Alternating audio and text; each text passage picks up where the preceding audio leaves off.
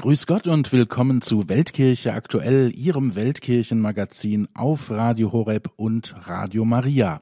Aus dem Studio der päpstlichen Stiftung Kirche in Not in München begrüßt Sie Volker Niggewöhner. Mobilität ist ein hohes Gut und bedeutet mehr als nur Verkehr. Bei fast allen Lebensentscheidungen spielt die Erreichbarkeit von Orten eine große Rolle. Mobilität ermöglicht oft überhaupt erst die Teilhabe am gesellschaftlichen Leben und kann manchmal Leben retten. Wie wichtig sie ist, haben wir alle in der Corona-Zeit zu spüren bekommen, als unsere Bewegungsfreiheit teilweise eingeschränkt war. Doch auch für die Weltkirche ist Beweglichkeit von enormer Bedeutung.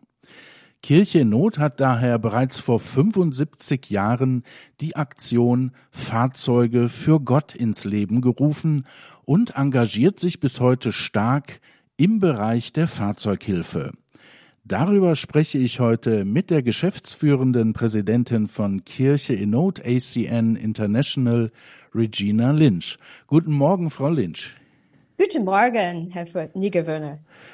Frau Lynch, äh, kurz ein Wort zu Ihnen. Ich darf Sie den Hörern, die Sie noch nicht kennen, kurz vorstellen. Sie stammen aus Nordirland und sind bereits seit über 40 Jahren im Werk Kirche in Not tätig. Darunter waren Sie 15 Jahre lang Leiterin der Projektabteilung von Kirche in Not, die ja über die Verteilung der Hilfsgelder weltweit entscheidet. Und Sie sind seit letztem Juni internationale Präsidentin von Kirche Not. Also wenn jemand Überblick hat über das Werk und über seine Arbeit, dann sind Sie das, auch weil Sie vieles von dem, über das wir heute sprechen, selbst erlebt und selbst gesehen haben. Frau Lynch, blicken wir zuerst mal in die Geschichte. Kirche Not wurde 1947 von dem niederländischen Prämonstratenser Werenfried van Straten, damals noch unter dem Namen Ostpriesterhilfe als Hilfsaktion für die bis zu 15 Millionen Deutschen aus den Ostgebieten gegründet, die nach Deutschland geflohen waren. Ähm, wie war denn die Lage in Restdeutschland zu der Zeit? Ja, also wir mussten uns vorstellen, nach dem Zweiten Weltkrieg war Deutschland wirklich eine Ruine, kann man sagen, mit, äh, wie Sie sagten, dieser 15 Millionen Deutschen, die innerhalb des, des Landes äh, vertrieben waren.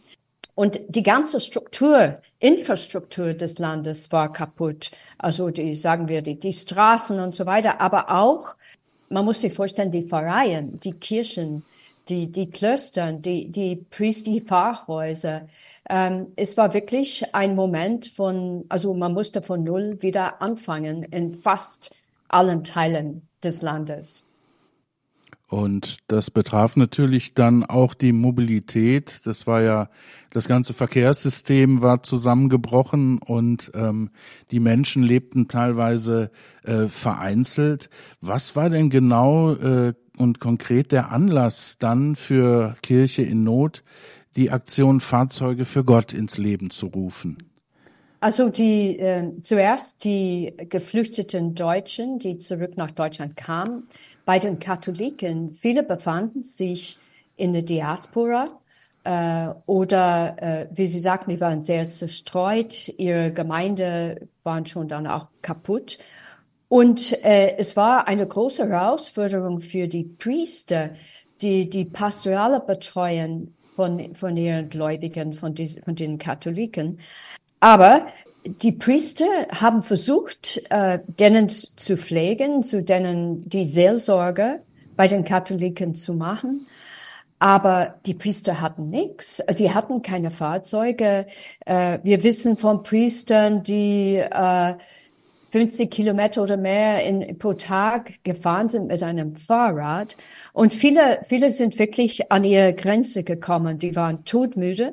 Das waren diese sogenannte Rucksackpriester. Und Pater Wernfried hat das gesehen und hat sich dann gefragt, was können wir jetzt machen, um diese Priester zu helfen, an ihren Gläubigen zu kommen? Und ähm, ich glaube, diese Rucksackpriester, sie sind teilweise äh, tot vom Rad gefallen. Das war dann wohl auch genau. der Gedanke, dass man sie motorisieren muss. Ähm, mhm. Es gab dann ja diese Aussendungen von Königstein aus. Was ist denn noch gemacht worden, um auf diese extreme Diaspora-Situation einzuwirken? Also zuerst ähm, wurde gesammelt, für diese Priester Motorräder zu kaufen. Und dann später, also äh, die VW Käfer. Also ich glaube, ähm, um den, am Ende hat man ungefähr 120 gebräucht, gebrauchte Käfer gekauft. Es gibt tolle Bilder, mhm. wo man diese alle in einer Reihe sehen auf dem Parkplatz vor dem Gebäude, wo Kirchennot damals und heute ist. Ähm, und dann, ähm, dann kam Pater Wernfeld auf die Idee, ausrangierte Busse oder Sattelschlepper, Lastwagen äh, in Kapellenwagen umzustalten. Das heißt, das waren Kapellen auf Rädern und ähm, an beiden Enden von dieser LKWs muss man, man muss sich vorstellen, war ein Platz, um gebrauchte Kleidung zu lagern, auf der anderen Seite also den Speck, berühmten Speck. Und in der Mitte, Mitte war eine Kapelle mit so einer ausklappe, klappbare Zeltdach. Und mit diesen Kapellenwagen sind dann äh, Fahrer, also mit, mit Priestern, die sind durch Deutschland dann gefahren um die Sakramente zu den Gläubigen zu bringen, solange sie keine richtige Kapelle hatten. Und das hat, das hat to etwas Tolles gewirkt. Ähm, es war sehr ungewöhnlich vielleicht, aber es war gerade das, was die Kirche brauchte in dieser Zeit, damit die Priester die Sakramente zu ihren Gläubigen bringen könnten. Also es war eine Antwort auf die Nöte der Zeit und es war auch wichtig, glaube ich, um diesen ähm, verstreuten Katholiken, die in der Diaspora äh, lebten, ihr Selbstwertgefühl, ihre Würde zurückzugeben. Das bezeugen äh, viele Zeitzeugen immer wieder, wie wichtig diese Aktion war. Nun ist ja Kirche in Not nicht bei äh, der Hilfe für die deutschen Heimatvertriebenen äh, stehen geblieben. Es äh, ging dann weiter mit der Hilfe hinter dem eisernen Vorhang und bald darauf war das Hilfswerk ja auch schon ähm, weltweit tätig. Ist man denn da äh, in der Weltkirche auf ähnliche Notlagen getroffen wie in Nach Nachkriegsdeutschland?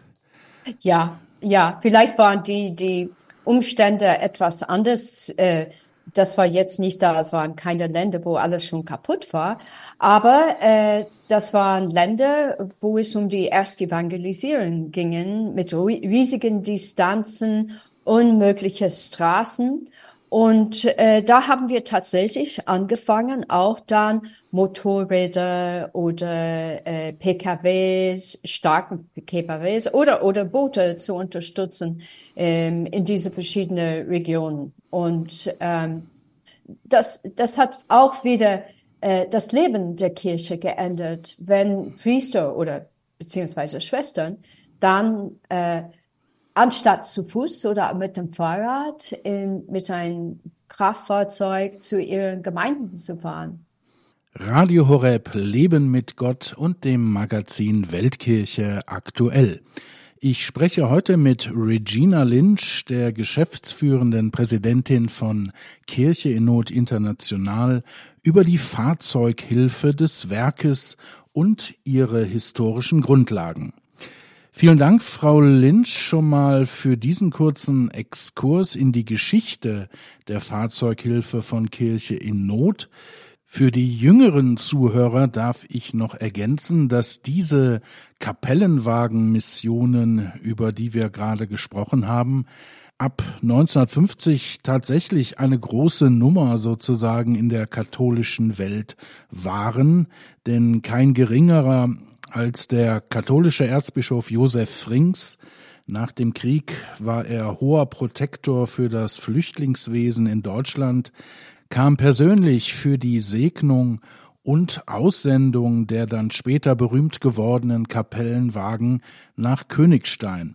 Und 1954 war Kirche in Not mit dem Kapellenwagen sogar ähm, auf dem Petersplatz in Rom, wo der damalige Papst Pius XII. diese Wagen segnete.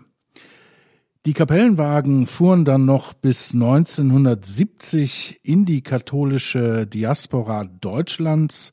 Man kann zusammenfassen, zwei Jahrzehnte lang hatten Missionare aus mehr als 40 Orden Volksmissionen gehalten.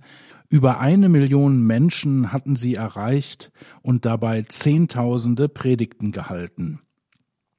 In hunderten Orten Westdeutschlands und manchmal auch im Ausland waren sie zu Gast.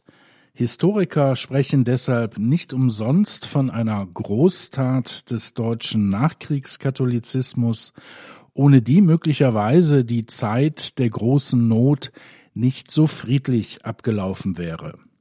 Frau Lynch, gleich sprechen wir weiter über den Einsatz von Fahrzeugen für Gott im 21. Jahrhundert und wir wollen auch noch kurz nach dem Jahreswechsel eine Bilanz ziehen und auf das Jahr 2024 aus der Sicht von Kirche in Not blicken.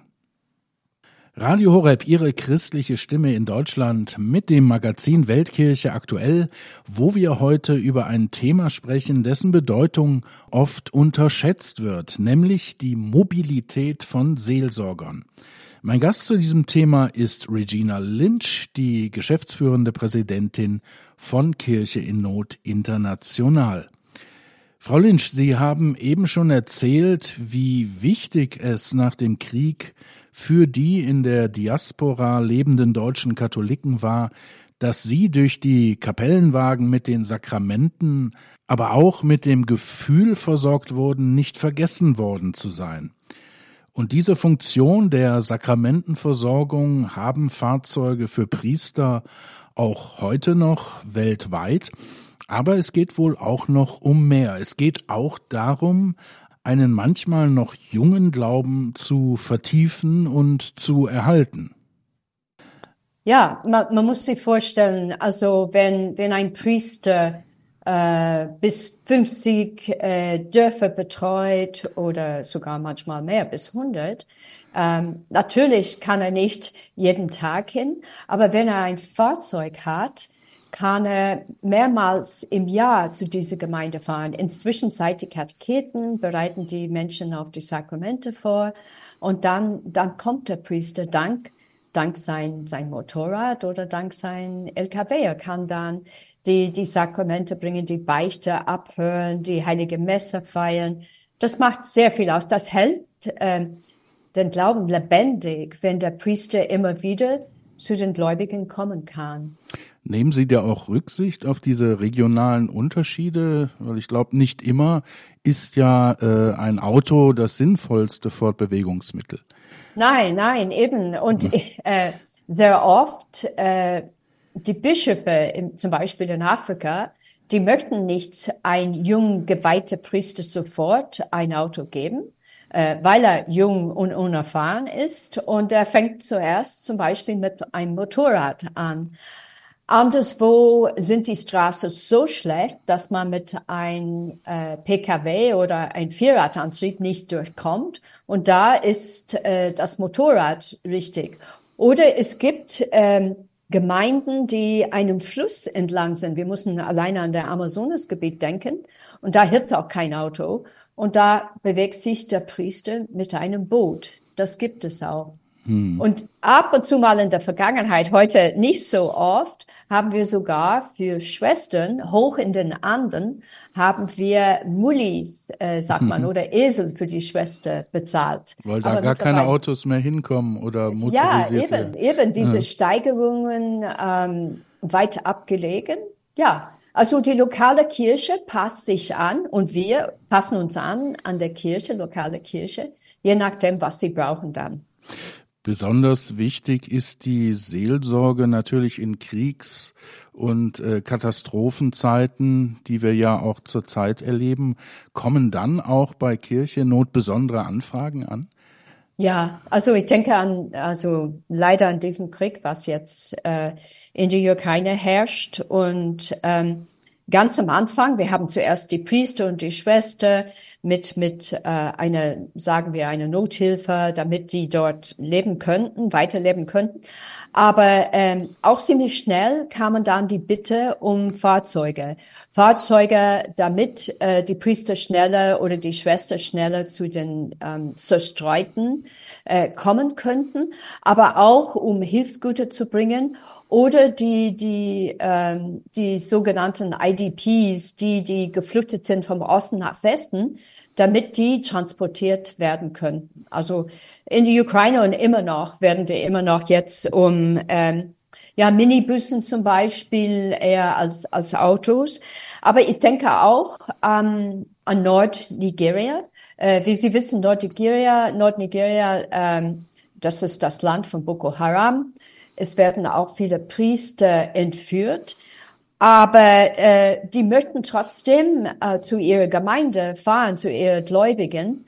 Da, wo vielleicht früher ein Priester sich mit einem Motorrad sich bewegt hat, möchte der Bischof das nicht mehr. Er sagte, es ist viel sicher, wenn der Priester sich mit einem Vierradantrieb, ein Auto sich bewegen kann. Also da auch, wie Sie hören, passen wir uns auch ähm, an die Umständen an. Mm, auch all das dient äh, der, der pastoralen Hilfe, um äh, nah bei den Man Menschen zu sein. Welchen Stellenwert hat denn ähm, die Fahrzeughilfe heute im Werk Kirchennot ACN? Haben Sie Zahlen, die das verdeutlichen? Also für dieses Jahr sind wir noch nicht ganz durch mit den ähm, oder für zwei, äh, 2023, Entschuldigung, sind wir nicht ganz durch mit den Zahlen, aber es wird wahrscheinlich ähnlich wie 2022 sein. Dann haben wir ähm, 1250 Fahrzeuge unterstützt von oder äh, von aller möglichen Art von Fahrzeugen kann man sagen vielleicht. Zum Beispiel haben wir für die Katecheten in Indien die ganze große Strecke abzulegen haben, haben wir über 400 Fahrräder bezahlt. Äh, sonst haben wir an Autos mehr als 560, äh, 250, 52 Motorräder und 16 Boote. Also für, nicht nur für den Amazon-Gebiet, aber auch für äh, Ländern in Afrika wie, wie die Demokratische Republik Kongo, wo es auch sehr große Flüsse gibt und wo das Leben am Fuß, äh, Flussufer stattfindet. Also ungefähr, also ich würde sagen, im, im Werte von um den 12 Millionen Euro durchschnittlich würden wir für Transportmittel ausgeben. Ich habe gerade das Stichwort pastorale Hilfe genannt. Ähm, das heißt übersetzt oder um das deutlich zu machen, das heißt eigentlich Hilfe, die die Seelsorge unterstützt. Und das ist immer schon ähm, die Grundlage der Arbeit von Kirche in Not gewesen. Ähm, vielleicht abschließend zu diesem äh, Themenkomplex ähm, noch eine Antwort auf die Frage, warum macht Kirche in Not pastorale Arbeit? Warum engagieren Sie sich weniger im sozialen Bereich? Also ich glaube, weil wir Menschen an erster Stelle, wir hungern nach Gott.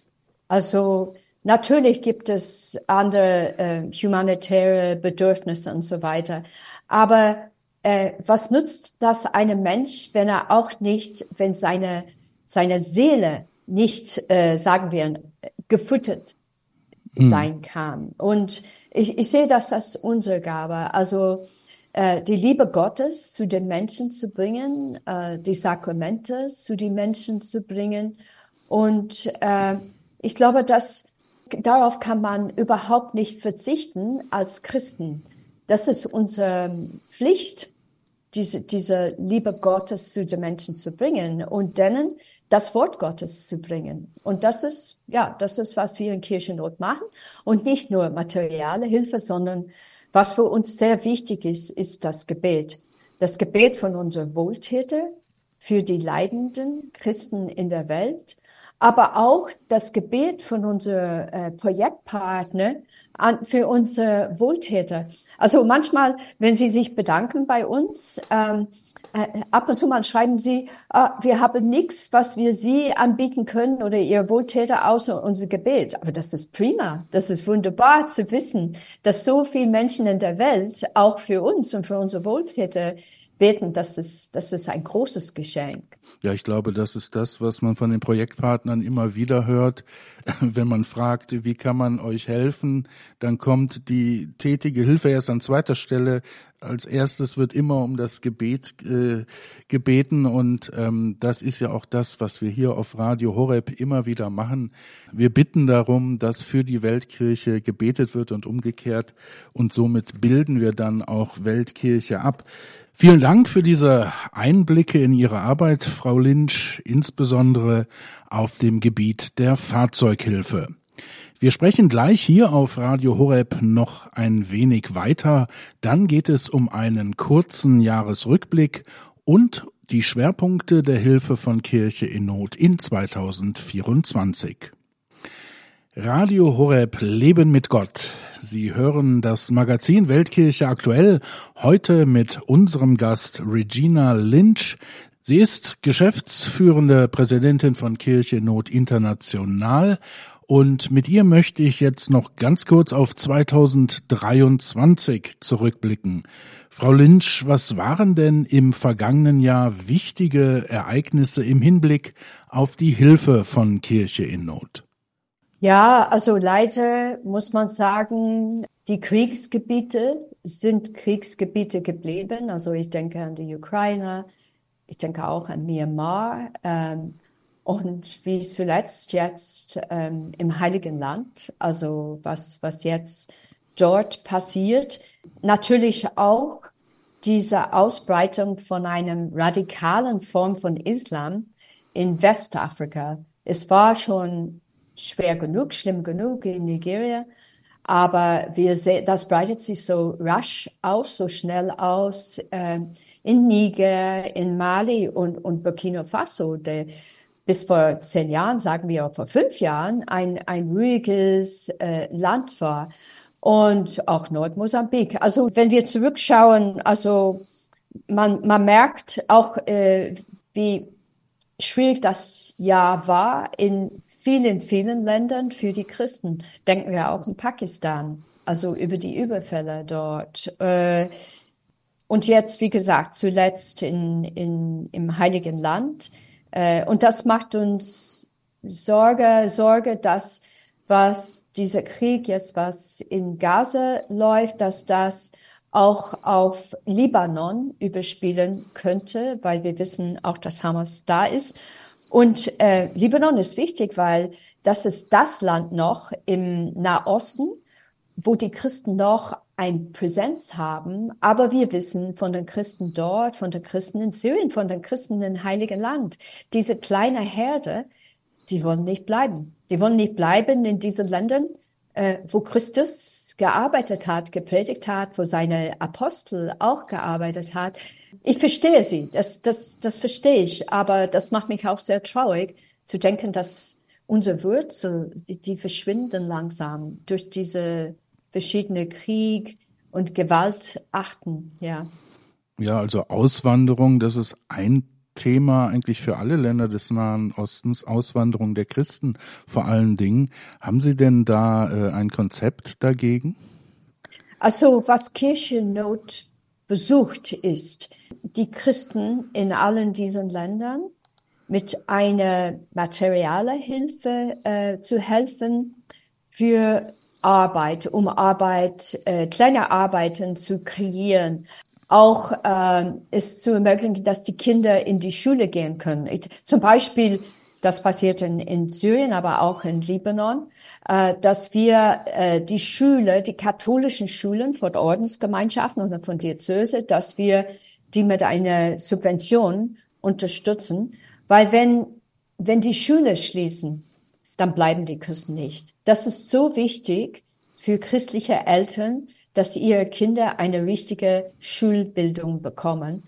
Und auch in, in in Libanon zum Beispiel unterstützen wir nicht nur die Schulgebühren von den Kindern, sondern wir geben auch etwas extra an die Lehrer und Lehrerinnen, weil die möchten auch weg. Und ähm, also wir hoffen durch diese so diese Nothilfen, äh, dass wir den Christen es den Christen ermöglichen ermöglichen können noch noch zu bleiben. Also Das wir müssen mal schauen, aber mit Gebet. Wir müssen auch für sie wirklich viel beten und ähm, ja, ja, sie durch unser Gebet stärken. Ja, das eine wichtige Aufgabe für die Zukunft. Das Gebet ist es immer und natürlich jetzt die Hilfe für die Christen im Heiligen Land und im gesamten Nahen Osten. Frau Lynch, gab es denn etwas im vergangenen Jahr, das mal als persönliche Frage, was Sie besonders persönlich bewegt hat? Ähm, ich muss sagen, durch meine neue Tätigkeit habe ich auch die Gelegenheiten gehabt, äh, unsere Büros zu besuchen, wo wir Geld sammeln. Mhm. Und was mich sehr Wie viele sind es insgesamt? Wir sind jetzt äh, 23. 23, Büros. ja. Ja, und ich war im August in Lateinamerika. Da haben wir vier Büros. Chile, Brasilien, Kolumbien und Mexiko. Und das sind auch Empfängerländer. Aber das sind Empfängerländer, wo wir, wir haben in den 60er Jahren damit angefangen dort. Aber irgendwann haben wir uns gefragt, könnten auch diese Empfängerländer auch Spenderländer werden? Und es hat sich gut bewiesen jetzt. Und was mich sehr beeindruckt hat, zum Beispiel in Brasilien, das ist wirklich ähm, die Spende von der Witwen, die wir ähm, in der Bibel entdecken, weil das sind in Brasilien sehr, sehr arme Leute, die in den, ähm, den Favelen leben, also sehr, sehr arm. Und die Durchschnittsspende in Brasilien ist vier Euro. Und das ist für, für die Menschen dort eine riesige Opfer. Es gibt eine Dame, die äh, die ganze Woche, also Montag bis Samstag, wäscht sie die Kleider von anderen Leuten. Und was sie am Samstag verdient, spendet sie Kirchennot in Brasilien monatlich. Und das hat mich wirklich bewegt, diese, diese und ich denke, es ist auch bei unserer Spende hier äh, in, der, in Deutschland, diese Opferbereitschaft, Menschen zu helfen, die man gar nicht kennt, aber man merkt, dass diese Menschen in Not sind und dass wir alle eine gemeinsame Glaube teilen. Das ist wirklich sehr schön. Das ist die beste nächste Liebe, das man zeigen kann. Ja, und sicherlich auch sehr ermutigend für die eigene Arbeit. Ähm, Frau Lynch, ähm, wir haben über die Notlagen 2023 gesprochen, die sicherlich äh, auch dann zu den Aufgaben 2024 äh, gehören werden. Blicken wir ähm, voraus auf dieses Jahr 2024. Gibt es denn da schon absehbare Schwerpunkte, der Hilfe von Kirche in Not abseits der genannten Länder, vielleicht in, in Bereichen, in, in Ländern, die man sonst gar nicht so äh, im Fokus hat? Vielleicht muss ich zurück zu Ukraine kommen, weil wir werden sicher da weiterhelfen. Ähm, aber was wir durch verschiedene Besuche jetzt wirklich entdeckt haben und gehört haben von den Bischöfen, ist die Notwendigkeit für äh, Trauma heilen. Also das heißt, die Leute, die Menschen sind sehr traumatisiert und die Kirche möchte ihr Gläubigen so helfen. Und das wird bestimmt etwas, was wir ähm, da unterstützen werden. Äh, man muss auch ähm, schauen, wie die Lage in Zentralamerika ist. Die politische Lage ändert sich dort ähm, ständig und nicht zum Besten. Da werden wir auch ähm, eine Auge drauf haben in diesem kommenden Jahr. Und sonst, ja, in dem Nahosten, in Westafrika, ähm, in Pakistan, auch ähm, in Myanmar, so, soweit wir etwas tun könnten. Im Moment unterstützen wir Myanmar am besten mit unserem Gebet, weil die, die, die Kriegslage wirklich sehr, sehr schlecht ist. Ich glaube im Moment. Und dann wir lassen uns überraschen. Also ich hoffe nicht, dass die, die Lage in der Welt noch schlimmer wird, aber äh, wir sind auf allem gefasst, muss ich sagen. Aber ich weiß auch, dass mit, mit Gottes Hilfe, auch mit dem Hilfe von unserem Wohltäter, werden wir all das machen können, also was von uns erwartet wird. Ja, das wünschen wir Ihnen, das wünschen wir Ihren Projektpartnern. Vielen Dank, Frau Lynch, für dieses äh, Gespräch. Alles Gute für die Arbeit im neuen Jahr 2024 und ich darf die Hörer schon jetzt daran erinnern, dass äh, Regina Lynch auch teilnehmen wird am Begegnungstag von Kirche in Not, der am 3. Februar in Köln stattfinden wird. Mehr dazu erfahren Sie im Internet unter www.kircheinnot.de oder auch im Rundbrief Echo der Liebe des Hilfswerks. Vielen Dank, Frau Lynch, und äh, ich sage auf Wiedersehen bis zum nächsten Mal. Vielen Dank, Herr Negewohner. Es war mir eine große Freude. Auf Wiederhören. Liebe Hörerinnen und Hörer von Radio Horeb, das war sie, die erste Ausgabe von Weltkirche aktuell im neuen Jahr. Sie können vieles, über das wir heute gesprochen haben, mit Regina Lynch, der Geschäftsführerin von Kirche in Not International, im Jahresbericht von Kirche in Not nachlesen. Den finden Sie ebenso wie den aktuellen Bericht zur Religionsfreiheit unter www.kircheinnot.de. Oder lassen Sie sich gerne eine Zusammenfassung nach Hause schicken, telefonisch bestellen einfach unter 089 6424 888 und die Null. Nächste Woche sprechen wir über Kasachstan und ich würde mich freuen, wenn Sie dann wieder mit dabei sind hier bei Weltkirche aktuell. Eine gute Woche und ein gesegnetes neues Jahr wünscht Ihnen Ihr Volker Niggewöhner.